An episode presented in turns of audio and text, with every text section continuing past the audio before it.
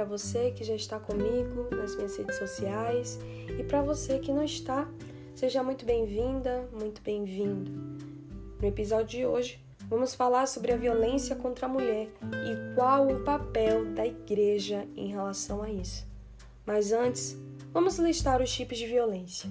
Elas são violência física, mais conhecida como espancamento, estrangulamento, lesões corporais e tortura.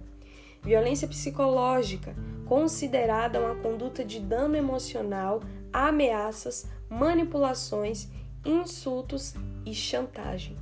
Violência sexual trata de uma relação sexual não desejada, uma relação forçada, mais conhecida como estupro. E impedir também o uso de métodos contraceptivos a fim de forçar a vítima um possível aborto.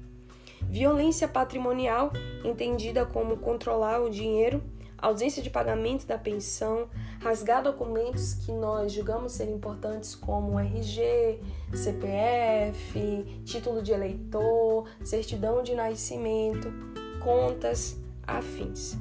Violência moral, conduta que configura fazer críticas pesadas e humilhantes, desvalorização da mulher e expor a vítima do casal. Todas essas violências estão descritas na Lei Maria da Penha, que entrou em vigor no dia 22 de agosto no ano de 2006. Essa mesma lei é considerada pela ONU, Organização das Nações Unidas. Lá em 2015, o IPEA Instituto de Pesquisas Econômicas Aplicadas diz que essa lei contribuiu para a diminuição de cerca de 10% na taxa de homicídio contra as mulheres, que hoje é conhecido como feminicídio. Nós sabemos também que, diante de tantas mulheres que existem no mundo e no nosso país, 10% é uma taxa muito pequena. Precisamos romper urgentemente esse ciclo. Olhando agora para as mulheres que servem na mesma comunidade que eu, na verdade no mundo inteiro, eu encontrei uma pesquisa e uma porcentagem muito preocupante. Sério. 40% das mulheres vítimas de agressões são evangélicas. Elas são as mais agredidas, gente, em nosso país. E qual é o papel da igreja diante disso? Qual é o seu? Qual é o meu papel? Bem, eu diria até que essa resposta é clichê, mas precisa ser aplicada em situações como essa. Precisamos ser como Jesus, servos acolhedores, hospitaleiros, misericordiosos e aqueles que amam a justiça porque essas mulheres precisam ser amadas como Jesus as ama. Elas são igualmente a imagem e semelhança de Cristo. Para ele não existe, gente, um gênero melhor ou digno de aceitação, mas homem e mulher são amados na mesma medida. Ao se encontrar com as mulheres do seu tempo, Jesus foi compassivo e extremamente amoroso. Nas páginas da Bíblia você não encontra um Cristo assustado ou machista, mas um Cristo firme, direto e 100% correto. Existem histórias de estupro que não foram relatadas na Bíblia, mas elas existiram. E tenho certeza que em nenhum desses momentos encontramos um Deus omisso, silencioso, apático que ficou de braços cruzados diante das violências que aquelas mulheres sofreram e que nós estamos sofrendo, mas Ele mesmo entra em nossa batalha a fim de curar de uma vez por todas as memórias e as feridas que aquele dia mal nos causou. Nesse instante, você está me ouvindo e quero lhe dizer que existe uma pessoa que está muito interessada em lhe curar. Ele é o seu Salvador. Eu encontrei esse Salvador quando nem mesmo eu quis achar. Quando eu me achei suja o suficiente para que ninguém encostasse em mim, com muito medo e muita falta de coragem, ao ponto de achar que todas as pessoas olhavam para mim com olhar julgador. Foi lá em Salmo 23 que eu entendi que, ainda que eu passasse por um vale escuro como a morte, existia a luz de Cristo que brilhava no meio daquele deserto. Encontrei Deus no profundo silêncio da minha alma e a Sua palavra ecoou dentro do meu corpo a fim de curar aquilo que me paralisava.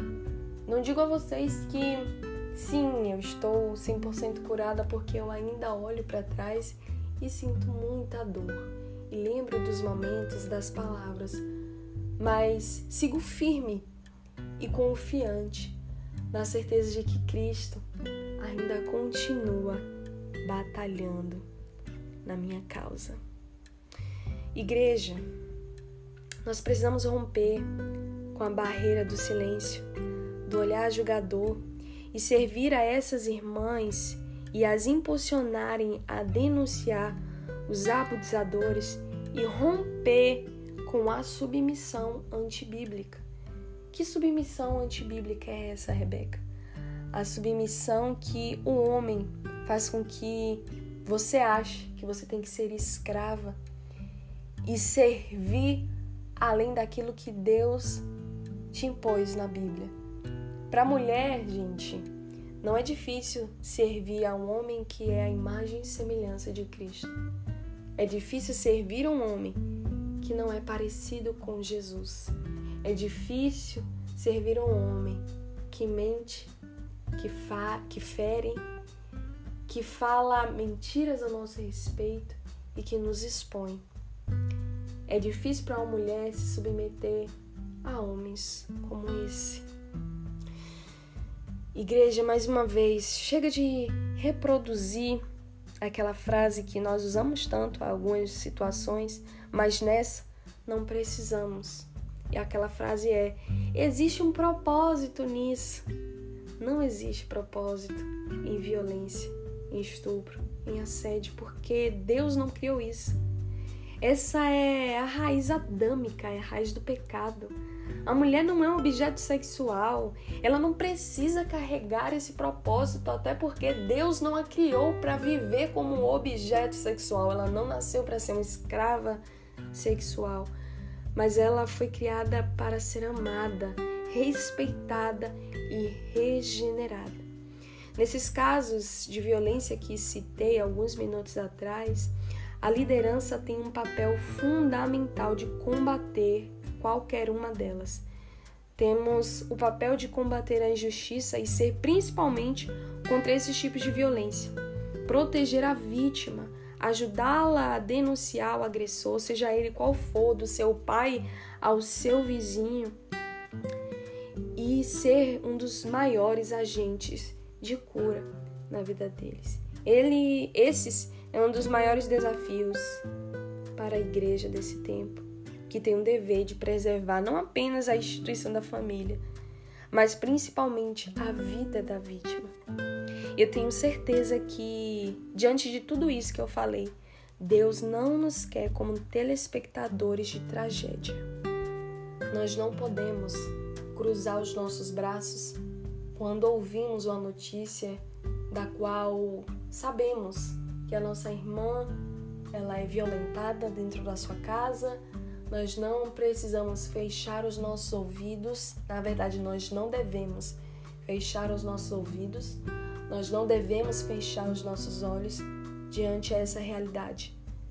E sabemos que é um assunto né, tão pouco falado nos altares, talvez porque as pessoas não saibam como falar.